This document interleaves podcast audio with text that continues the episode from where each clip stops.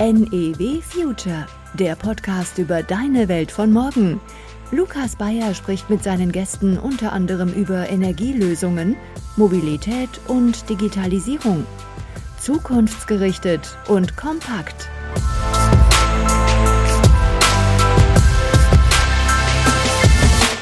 Die 1,5 Grad sind, glaube ich, eine Illusion. Und wir sollten uns vielleicht mit der Realität auseinandersetzen. Die 2 Grad werden wahrscheinlich auch nicht gehalten werden können, aber wir können versuchen, möglichst flach über den 2 Grad die Erderwärmung zu stoppen und uns dann wieder zurückarbeiten unter diese Linie. Und das ist eine einmalige Möglichkeit. Kein anderer Sektor kann das. Ja? Das heißt, der größte Klimasünder, der böse Elefant, der kann zum Nutzelefanten werden. Ne? Vorher trampelt er durch die Landschaft und zerstört alles und dann wird er plötzlich zum Zugtier für die Klimawende.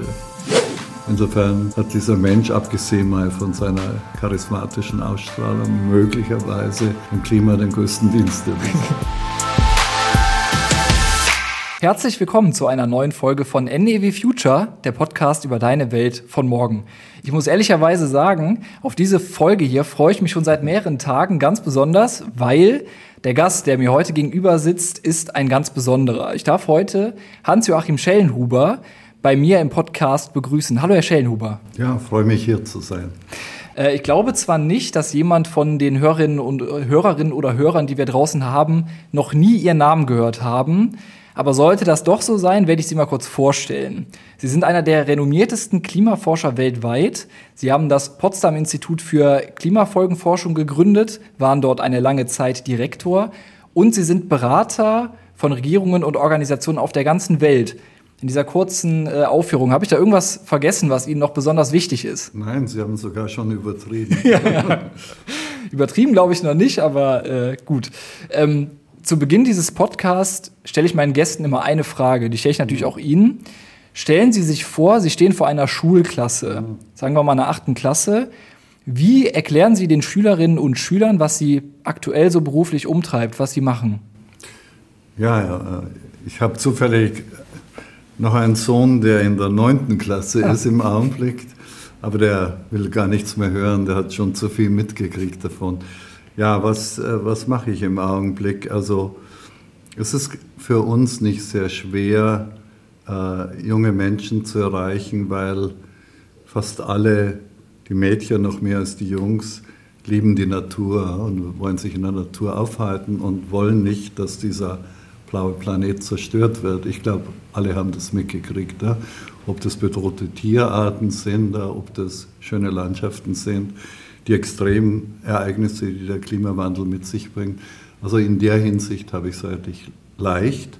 Aber was ich im Augenblick gerade versuche auch zu erklären, weil das meine Leidenschaft zurzeit ist, ist, ähm, dass wir unsere Städte besser, freundlicher und schöner bauen müssen in Zukunft, weil das ist eine Sache, die wir vernachlässigt haben, dass wir die Natur schützen müssen, versteht sich eigentlich von selbst. Aber dass wir unsere Städte auch wieder zurückerobern müssen als öffentliche Räume, wo man sich wohlfühlen kann und dass wir dafür zum Teil natürlich den Autoverkehr auch ein bisschen zurückdrängen müssten, der unsere Innenstädte doch zu ja, unbewohnbaren Wüsten gemacht hat, zum Teil überall auf der Welt inzwischen. Das versuche ich klar zu machen und dann kommen wir eigentlich immer schon in eine sehr angeregte Unterhaltung. Äh, auf dieses Projekt möchte ich gleich noch mit Ihnen zu sprechen kommen. Ich möchte aber gedanklich noch einmal kurz im Klassenraum bleiben. Ah, ja. ähm, wie würden Sie denn den Schülerinnen und Schülern erklären, wo wir gerade aktuell in der Entwicklung des Klimawandels stehen? An welchem Punkt befinden wir uns aktuell? Ja, ich habe ja selbst äh, diesen Begriff im Englischen Tipping Point und im Deutschen Kipppunkt eingeführt in die Debatte vor langer Zeit. Also die Vorstellung, dass ein System so gerade noch im Gleichgewicht ist, aber wenn ich es an der falschen Stelle antippe, dann ja, bricht es zusammen oder macht sich selbstständig und so weiter. Und wir sind wohl in diesem Jahrzehnt am Kipppunkt, was äh, die Frage angeht, können wir ein wahrscheinlich schon verändertes, aber doch noch beherrschbares Weltklima bewahren. Das wird sich in diesem Jahrzehnt tatsächlich entscheiden. Oder schießen wir über alle roten Linien hinaus, wo dann auch solche Kippprozesse dann in Gang kommen, wo die großen Eisschilde abschmelzen und dergleichen. Und das ist natürlich auch für die jungen Menschen in doppelter Weise eine Belastung sogar, weil die Welt, in der sie dann groß werden, wo sie erwachsen sind, wo sie ein gutes Leben führen wollen, ne, wo sie glücklich sein wollen, diese Welt ist dann sicherlich bedroht, wenn wir nicht in diesem Jahrzehnt die Kurve kriegen. Aber gleichzeitig heißt das auch, sie selber werden irgendwann hineinwachsen in die Verantwortung. Weil ich bin jetzt 72 Jahre alt, ja. ich werde wahrscheinlich die letzten Jahre meines Lebens noch in einigermaßen gesicherten Verhältnissen leben können. Wenn wir aber die Kurve nicht kriegen, ja, dann wird es für die jungen Menschen nicht möglich sein. Und sie selbst werden aber dann wenn Sie 18, 20, 24 sind, wenn Sie sich fragen, welchen Beruf ergreife ich, ja, werde ich ein Startup gründen, ja, werde ich Ingenieur werden für Holzbau, wie auch immer, nicht? Sie müssen die Entscheidung treffen, Sie müssen die Verantwortung dann übernehmen und Sie müssen die auch einfordern von den Menschen, die jetzt in der Macht sind, die in der Wirtschaft sind, die sie belehren, als Lehrer zum Beispiel, und sie müssen sagen, ich möchte mitreden, ich möchte mitgestalten und ich bin, ich bin bereit dafür. Nicht? Und das ist eine schreckliche Aufgabe, es ist aber auch eine großartige Aufgabe. Äh, Anfang dieser Woche ist der sechste Sachstandbericht mhm. des Weltklimarats veröffentlicht worden. Ähm, dort steht, dass äh, sich die Erde im Vergleich zum vorindustriellen Niveaus bereits mhm. um 1,1 Grad erwärmt hat. Mhm. In diesem Bericht steht aber auch, dass wenn man jetzt tiefgreifende, rasche, nachhaltige Veränderungen durchführt, dass eine Begrenzung von 1,5 Grad eventuell noch möglich ist. Wie wahrscheinlich, für wie wahrscheinlich halten Sie das? Ich halte das für unwahrscheinlich, ja. Das ist natürlich ein bisschen das Problem. Ich bin ja selbst langjähriges Mitglied des IPCC oder Weltklimarates. Und das Ritual wiederholt sich natürlich immer wieder. Also 1990 erschien der erste Bericht äh, aber im Grunde genommen haben wir immer wieder gesagt, die Erde hat sich jetzt um 0,7 Grad erwärmt und dann um 0,9. Aber wir könnten noch das Schlimmste abwenden und ähm, so langsam geht uns ein bisschen die Luft aus in der Hinsicht, ja, weil wir immer sagen, jetzt aber muss es unbedingt geschehen. Und dieses Jetzt verschiebt sich immer weiter in die Zukunft sozusagen. Ja. Insofern äh, würde ich sagen, wenn wir ehrlich sind, dann ist die 1,5 Grad Linie nicht zu halten. Und äh, ich war ja selbst mit in Paris dabei, 2015, wo das Klimaabkommen geschlossen wurde, wo völkerrechtlich beschlossen wurde, völkerrechtlich gültig, mhm. dass die Erderwärmung unter 2 Grad zu halten ist. Und das ist ein Ziel, das ich selbst seit 20 Jahren schon immer wieder versucht habe zu begründen und auch an die Politik heranzutragen. Die 1,5 Grad wurden damals auf Druck einiger Länder aus dem globalen Süden aufgenommen ins Pariser Abkommen. Aber wir Wissenschaftler, die dabei waren, haben damals schon gesagt, unrealistisch das zu tun. Insofern sollte man, glaube ich, äh, diese Monstranz letztendlich auch der Politik beseitigen und sagen, die 1,5 Grad können wir nicht halten. Natürlich, jedes Zehntelgrad, dass wir Erwärmung vermeiden, ist gut. Kann Menschenleben retten, kann Ökosysteme retten. Gar keine Frage. So wenig wie möglich muss die Devise sein. Aber die 1,5 Grad sind, glaube ich, eine Illusion. Und wir sollten uns vielleicht mit der Realität auseinandersetzen. Die 2 Grad werden wahrscheinlich auch nicht gehalten werden können. Aber wir können versuchen, möglichst flach über den 2 Grad die Erderwärmung zu stoppen und uns dann wieder zurückarbeiten unter diese Linie. Das scheint mir nach wie vor eine realistische Option zu sein. Und das bedeutet langfristig die richtigen Weichen zu stellen. Aber nur auf die 1,5 Grad zu starren, wie das Kaninchen auf die Schlange, das ist, glaube ich, sogar kontraproduktiv. Ich finde, man in dieser ganzen Debatte ist es schwer, optimistisch zu sein und froh in die Zukunft zu gucken. Wo sehen Sie trotzdem Anhaltspunkte, wo man vielleicht optimistisch sein kann, wo man sagen kann, mhm. da haben wir schon Veränderungen gesehen und ähm, das spricht vielleicht doch für eine gute, in Anführungszeichen, ja. Zukunft. Ich gebe Ihnen äh, äh, zwei Beispiele und letztendlich dann auch äh, vielleicht eine Metapher oder ein Gleichnis in diesem Zusammenhang. Äh, es ist eben so, dass zum Beispiel im Bereich der Innovationen, gerade was Erneuerbare angeht, was ja für die NEW nicht uninteressant ist in diesem Zusammenhang, sind also atemberaubende Fortschritte erzielt worden. Nicht? Wenn Sie sich einfach die Kostenkurve für Photovoltaik ansehen, ja, das ist um Größenordnungen gefallen. Wir können heute an Gunststandorten in Chile, in Namibia, nicht, äh, wie auch immer, können in Australien können wir für einen Eurocent die Kilowattstunde ja, Sonnenstrom produzieren. Ne? Das muss natürlich gespeichert werden, umgesetzt. Aber das ist eine, eine Menschheitsleistung wirklich, eine, eine Kostenkurve so schnell abzufahren, ne, runterzufahren. Und das gilt auch in anderen Bereichen. Also menschliche Fähigkeit für Erfindung, für Innovation äh, kommt hier voll zum Tragen. Nicht? Und das muss jetzt in allen Bereichen passieren. Das Zweite, was, ich, was mich äh, ermutigt, ist einfach, wie ich begann, über Klima zu forschen, haben wir eigentlich tagtäglich kämpfen müssen, um mit sogenannten Klimaskeptikern uns auseinanderzusetzen. Also Menschen, die meistens nicht die entsprechende Bildung hatten und das Vorwissen, aber äh, Stein und Bein geschworen haben, dass der Mensch das Klima gar nicht beeinflussen kann. Nicht? Und am Anfang war es halt, es gibt keine Erderwärmung, dann der Mensch ist nicht beteiligt, dann ja, ist nicht weiter schlimm. Jetzt sagen die natürlich, und jetzt ist alles zu spät, das ist dann sozusagen die vierte bequeme Unwahrheit.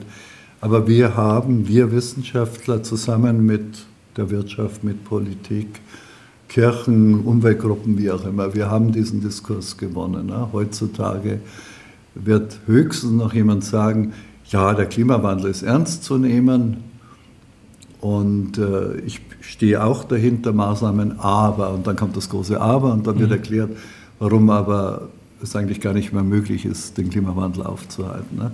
Aber niemand wird sich mehr hinstellen und sagen, alles Unsinn, Zehntausende Wissenschaftler lügen sich selber in die Tasche oder lügen uns bewusst was vor. Das heißt, wir haben den Diskurs gewonnen und wir können jetzt endlich beginnen zu überlegen, wie wir die Zukunft tatsächlich gestalten wollen. Nicht mit Innovation, mit Unternehmertum, aber natürlich auch mit der richtigen Politik.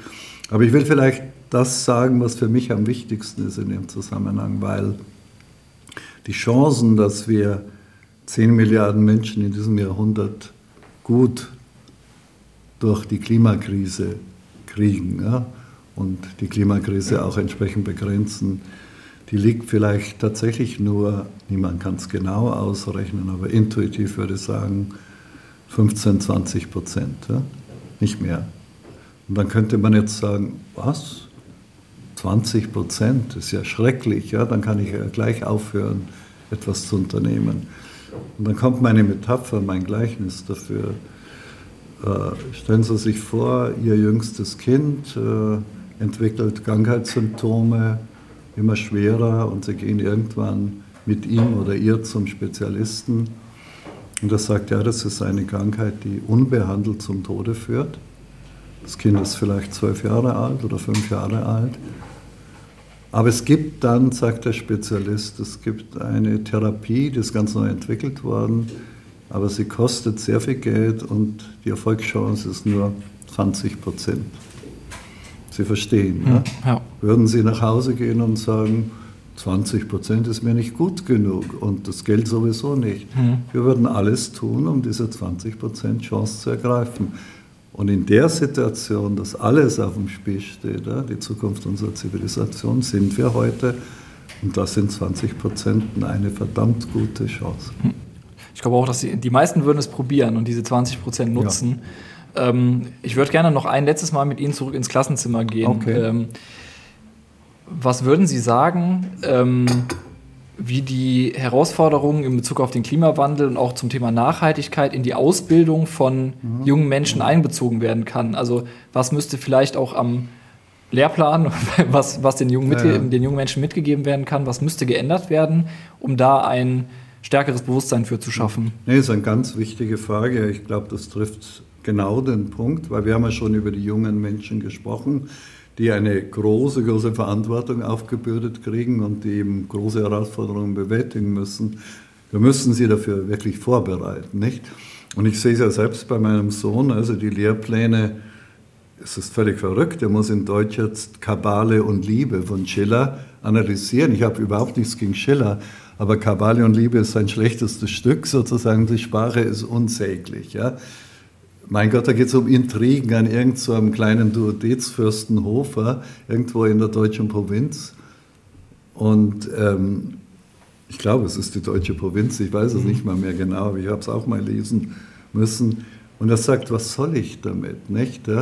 Und kann ich nicht lieber sprechen ja, über den Ukraine-Konflikt? Kann ich nicht sprechen über den Klimawandel? Können wir nicht reden, was macht Chat-GPT ja, mit unserer Ausbildung in Zukunft, ja, Digitalisierung und so weiter? Und dafür müsste ich neue Formate finden, ich müsste interdisziplinäre, ich müsste projektgestützten Unterricht erlauben. Und das sind wir natürlich meilenweit hinterher in unserem Schulsystem, nicht?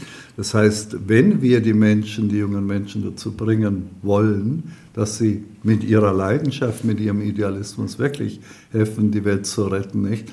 Dann müssen wir ihnen auch den intellektuellen Freiraum und den edukatorischen Freiraum geben, dass sie sich dort selbst ertüchtigen und ermächtigen. Vielleicht hat das auch in der Beschäftigung auch mit Ihrem neuen Projekt zu tun, wo man äh, vielleicht auch darauf aufmerksam machen muss oder aufmerksam äh, machen sollte.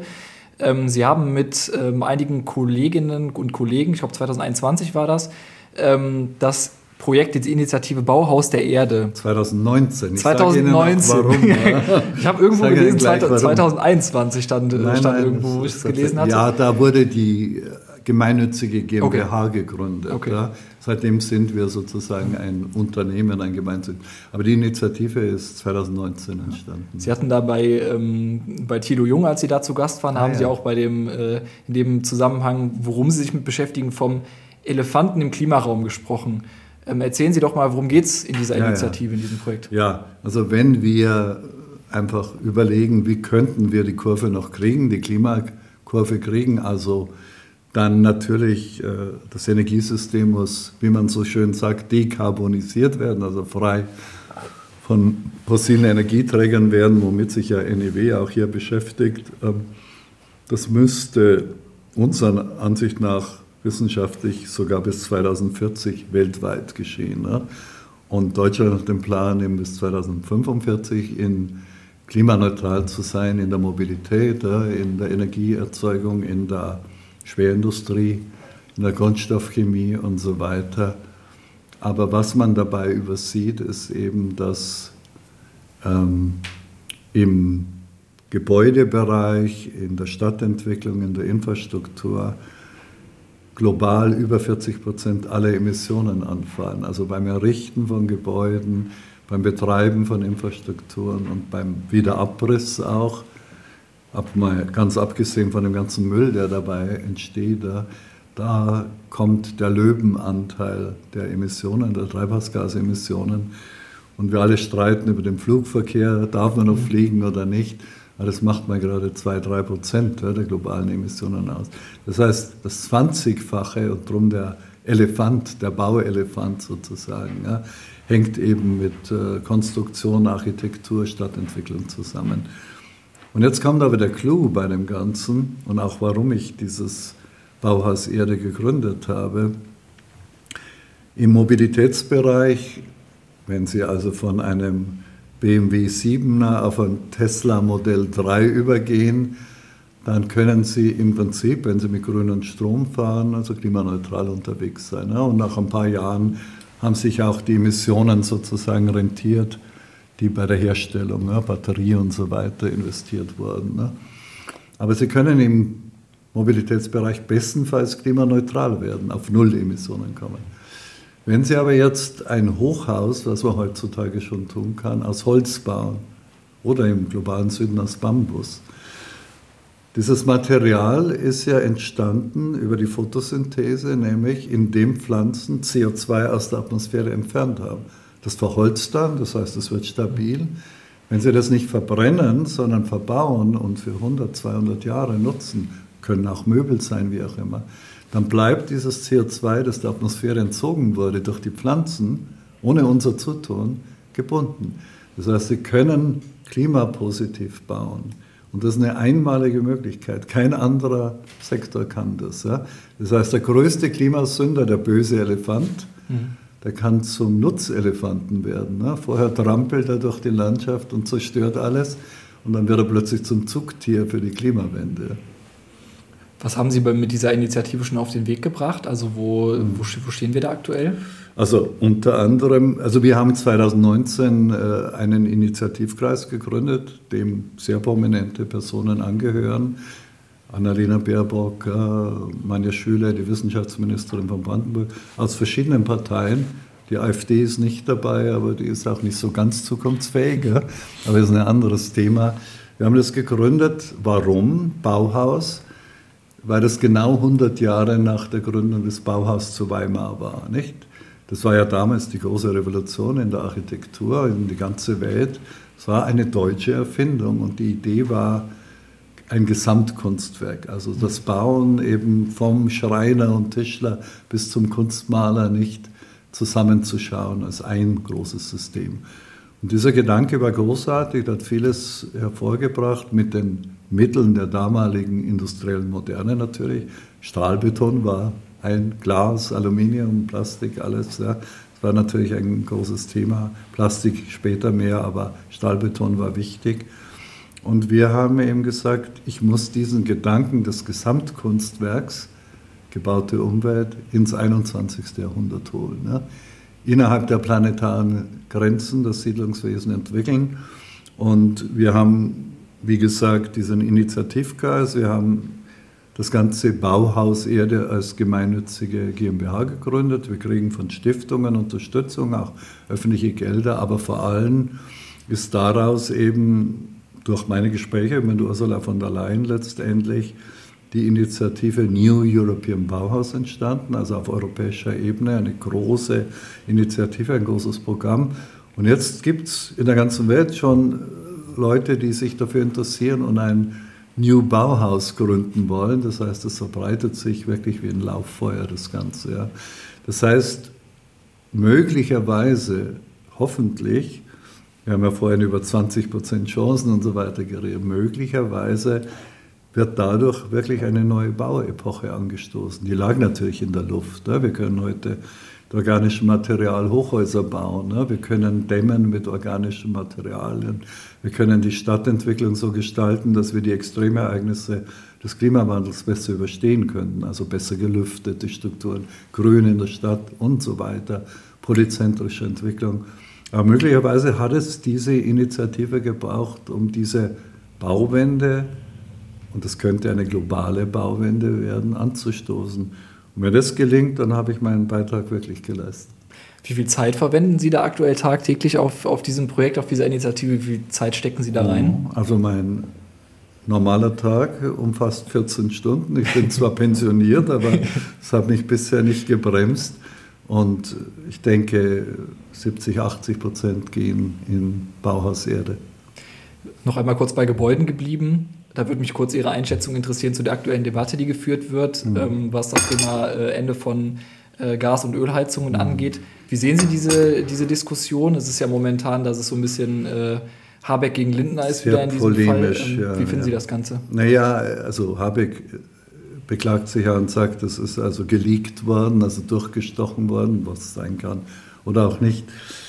Äh, ich kann verstehen, dass wenn so eine Ansage kommt bis 2024, es werden ja nicht alte Heizungen deswegen herausgerissen, es sollen ja keine neuen eingebaut werden. Das wird ja auch schon immer durcheinander gebracht werden, äh, durcheinander gebracht. Aber trotzdem, ja, das wirkt natürlich wie ein, eine drastische, ein drastischer Eingriff ja, in private Entscheidungen in diesem Fall. Das ist schon schockierend für viele, glaube ich, ja, in diesem Fall. Insofern, wenn, dann hätte man das sehr viel besser vorbereiten müssen. Aber dass ich eine Wärmewende brauche, und dass es aus vielen Gründen, unter anderem übrigens aus Sicherheitsgründen, also Energiesicherheitsgründen, nicht sinnvoll ist, zu vertrauen, dass wenn Putin uns kein Gas liefert, dann tut es eben Katar oder was weiß ich, ja, Senegal Also Länder, die nicht unbedingt besonders vertrauenswürdig sind, ja, was die wirtschaftliche äh, Bonität angeht. Äh, das Zeitalter der Fossilen ist vorbei, nicht? Und bei den erneuerbaren Energien wird das akzeptiert, aber jetzt müssen wir auch die Wärmewende hinkriegen. Letztendlich, glaube ich, ist es ist meine persönliche Interpretation, ich mag mich irren. Ich glaube, dass genauso wie der Widerstand gegen äh, das Verbrennerverbot bei Automobilen, ich glaube, dass eine kleine deutsche Partei, deren Namen ich, nennen, ich nicht nennen werde, äh, sich einfach profilieren will, indem sie die Sorgen vor allem der, der, mittler, der, der unteren Mittelschicht sozusagen ernst zu nehmen vorgibt, weil diese Partei ja nicht unbedingt eine Partei der unteren Mittelschicht ist, sondern der oberen Mittelschicht, wenn nicht Oberschicht. Also ich glaube, es ist ein politisches Manöver. Aber das ist jetzt von mir Kaffeesatzleserei. Mhm. Ich bin kein Politikwissenschaftler. Die Debatte wird schlecht geführt. Sie wird zur Unzeit eigentlich geführt. Der Vorstoß hätte besser vorbereitet werden müssen, er hätte besser erklärt werden müssen. Aber vielleicht kommt es ja noch. Sie haben gerade oft in Ihrer Ausführungen auch das Wort Wärmewende genutzt. Mhm. Ähm, würden Sie sagen, dass das die größte Herausforderung im Kampf gegen den Klimawandel ist oder gibt es in Ihren Augen eine noch größere Herausforderung? Ja, wenn wir die Wärmewende quasi als Teil der Bauwende sehen, ne, weil ich sprach ja über Errichten, Betreiben und eben dann äh, Abreißen von Gebäuden dann ist das schon jetzt, ich glaube, die Entscheidungsschlacht so ein bisschen, ob wir die Transformation hinkriegen oder nicht. Alle lieben Photovoltaik inzwischen, ne? die kann man sich auch leicht irgendwo auf den Balkon stellen. Windenergie sieht schon anders aus. Das ist eigentlich ein, ein, ein, äh, ein Selbstläufer inzwischen. Ne? Aber an die Wärmeversorgung, ob es jetzt Fernwärme ist oder eben äh, lokale Wärme, sozusagen Wärmepumpe und dergleichen ranzugehen, das ist äh, schon eine entscheidende Auseinandersetzung, die wir jetzt führen. Bevor wir gleich zum, zum Schluss des Interviews kommen, ähm, möchte ich gerne noch eine Sache von Ihnen wissen. Sie haben sich schon mit unfassbar vielen weltbekannten Persönlichkeiten äh, getroffen, die beraten, sich mit denen ausgetauscht. Sogar mit Putin. Sogar, oh. 2003 in Moskau, ja, ja. Was war das für eine Begegnung? Ja, das war eine Konferenz, die übrigens Putin mhm. sogar vorgeschlagen hat. Er war ja damals noch Mitglied der G8. Ja? Und er hat gesagt, ja, zum Klima, die einen sagen so und so, lasst uns mal eine große Konferenz in Moskau machen, von der Russischen Akademie der Wissenschaften ausgerichtet. Und der hat mich gebeten, da im Organisationskomitee dann mit, also im wissenschaftlichen Komitee mitzuwirken. Ja, bei der letzten Vorbereitungssitzung kam Putin dazu mhm. und ich hatte einen kleinen Streit mit ihm, aber das ist ein anderes Thema. Lassen Sie uns lieber über Licht gestalten. Okay, reden. genau das wäre nämlich meine Frage gewesen, ähm, wer Sie denn von, von der Haltung in Bezug auf Klimawandel mhm. beispielsweise und seine Denkweise dazu am meisten vielleicht auch überrascht hat, wo Sie das nicht gedacht haben? Ja, meine Antwort ist jetzt eben nicht überraschend. Das ist Papst Franziskus auf ja. jeden Fall, weil der hat eben etwas getan, was in 1600 Jahren katholischer Kirche eben nie passiert ist. Ja. Er hat ein weltliches Problem, vielleicht das wichtigste weltliche Problem überhaupt in der Geschichte der Menschheit, zum Thema eines Rundschreibens, ja, einer Enzyklika gemacht. Und dabei hat er sich eben komplett auf die Wissenschaft gestützt in diesem Fall, hat aber trotzdem seine eigenen Akzente gesetzt, nicht? Und das hat wahrscheinlich, das war im Jahr 2015, ich hatte die große Ehre, ja die Enzyklika dann vorzustellen in Rom zusammen mit äh, Kardinal Töxen im Juni. Im November, Dezember war dann die Pariser Klimakonferenz und viele sagen, und ich glaube, da ist einiges dran, das Pariser Klimaabkommen war nur möglich durch die Intervention mit der Enzyklika vorher, sechs Monate mhm. vorher. Insofern hat dieser Mensch, abgesehen mal von seiner charismatischen Ausstrahlung, möglicherweise dem Klima den größten Dienst. Sehr spannend. Ähm, ich habe noch eine Kategorie, die ich gerne mit Ihnen machen würde. Es ja. geht auch ganz schnell und zwar kommt die Kategorie hier. Die gewagte These. Die gewagte These ist eine Kategorie, die ich immer mit meinen Gästen zum, zum Schluss nochmal durchgehe. Und zwar würde ich gerne von Ihnen wissen, was glauben Sie, welche Technologie, vielleicht auch welches Start-up ähm, in den kommenden Jahren die Energiewirtschaft komplett umkrempeln wird? Ja, da könnte man jetzt herumspinnen, Kernfusion oder was weiß ich. Ich glaube, wir haben ja vorhin über die Wärmewende gesprochen. Wir haben ein Anwesen in Italien zusammen mit Freunden und äh, da stellen wir fest, wir investieren sehr viel Geld im Augenblick, um das komplett erneuerbar energieautark zu machen. Ja. Photovoltaik versteht sich von selbst und, und, und. Und wir stellen fest, wichtiger als das Heizen, das Wärmen ist das Kühlen, wegen der Erderwärmung natürlich auch. Ja. Sommer gibt es dann Wochen, wo es einfach zu warm wird. So ein altes Bauernhaus mit dicken Mauern, aber trotzdem irgendwann kriecht die Hitze überall hinein. Und ich glaube, dass das geothermische Kühlen sozusagen noch ganz am Anfang steht, dass man es viel mehr nutzen kann und dass es leider Gottes mit dem Klimawandel immer größere Bedeutung in der Welt haben würde. Und ich kenne ein paar Startups, die da richtig coole Sachen machen, die noch nicht wirklich marktfähig sind, mhm. aber ich glaube, da spielt ganz viel Musik spannend. Das ist auch ein Thema, was tatsächlich in diesem Podcast noch nie genannt wurde okay. von, den, von, den bisherigen 14 da Gästen. Ich freue mich, dass ich mal originell sein konnte. nee, sehr gut. Ähm, Herr Schellnuber, vielen lieben Dank, dass Sie sich die Zeit genommen haben. Es hat mir sehr viel Spaß gemacht, mit Ihnen zu sprechen. Und ich glaube auch, die Hörerinnen und Hörer konnten oder können einiges aus diesem Gespräch mitnehmen. Ich danke Ihnen vielmals für Ihre Zeit und äh, wünsche Ihnen alles Gute. Ja, danke für die interessanten Fragen und alles Gute für Sie. Danke. Tschüss. Ihr möchtet keine Folge von NEW Future mehr verpassen? Dann abonniert den Podcast jetzt in eurer liebsten Podcast-App. Und lasst uns auch gerne eine Bewertung da. Darüber freuen wir uns besonders.